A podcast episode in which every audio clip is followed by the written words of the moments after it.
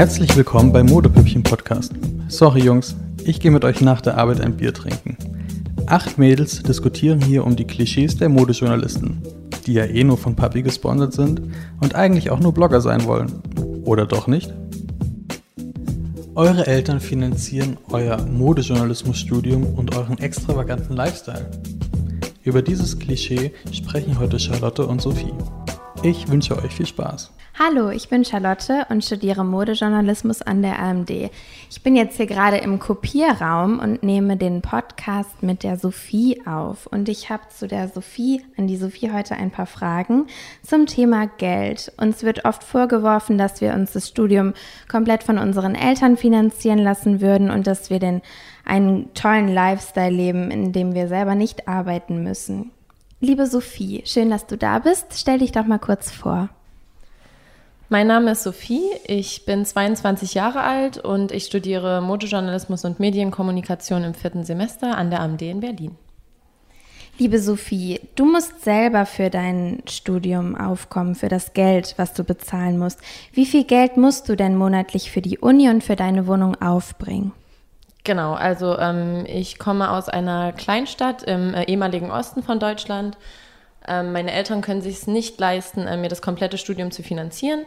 Deswegen habe ich ähm, einen Minijob, äh, mit dem ich mir das Studium finanziere. Ähm, unser Studiengang kostet monatlich knapp 600 Euro und meine Wohnung in Reinickendorf kostet monatlich 400 Euro.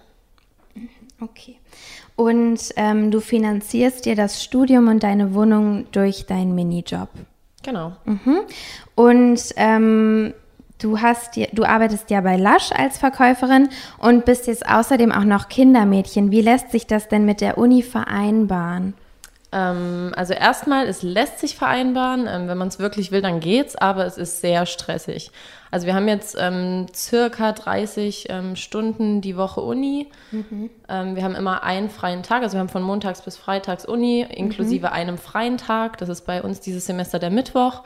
An diesem freien Tag und samstags ähm, arbeite ich dann immer. Mhm. Okay. Hast du schon mal überlegt, aufgrund der hohen Kosten das Studium abzubrechen? Jein. Also ich habe ähm, tatsächlich nach dem ersten Semester mich nochmal hingesetzt und alles Revue passieren lassen und habe mir dann überlegt, ähm, ob ich das wirklich will und danach dann auch entschieden, ähm, ja, das ist wirklich, was ich machen will unbedingt mhm. und dafür ähm, lohnt es sich auch hart arbeiten zu gehen, ähm, um mir das hier zu finanzieren, denn äh, mir macht das Studium unglaublich Spaß. Ähm, ich mag Berlin und deswegen habe ich mich dann dafür entschieden, auf jeden Fall weiter durchzuziehen. Wie stehst du denn zu Studenten, die nicht arbeiten und alles von ihren Eltern bezahlt bekommen und dann mit ihrer neuen Gucci-Tasche hier rumlaufen und irgendwie nicht so richtig äh, die Relation dazu haben, was man eigentlich hier an Kosten aufbringen muss? Stört dich das? Nein, also stören tut mich das nicht. Natürlich ist man, glaube ich, oder bin ich persönlich auch, gab, hatte ich auch schon Momente, in denen ich neidisch war ähm, weil das der einfachere Weg ist mhm. als den Weg, den ich mhm. gerade gehe. Aber ähm, ich bin super dankbar für die Unterstützung von meiner Familie, für das Geld, das sie mir geben. Ähm, und vor allem dafür, dass ich eben dadurch die Erfahrung machen kann, schon mal eben arbeiten gewesen zu sein, mhm. zu wissen, ähm, wie es ist, arbeiten zu gehen, wie es ist, eigenes Geld zu verdienen mhm. und vor allem, wie viel das auch wert ist. Und ich habe eben eine Menge eigene Arbeitserfahrung dadurch schon. Mhm.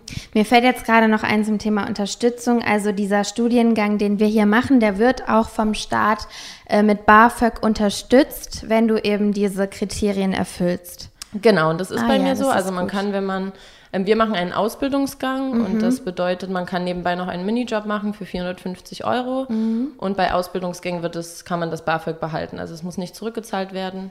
Ähm, und ich denke, wenn man darüber nachdenkt, sollte man auf jeden Fall versuchen mhm. ähm, oder mal einen BAföG-Antrag ausfüllen und einfach gucken, ob sich das lohnt. Denn ich mhm. denke, selbst wenn es 50 Euro im Monat sind, äh, lohnt sich das schon.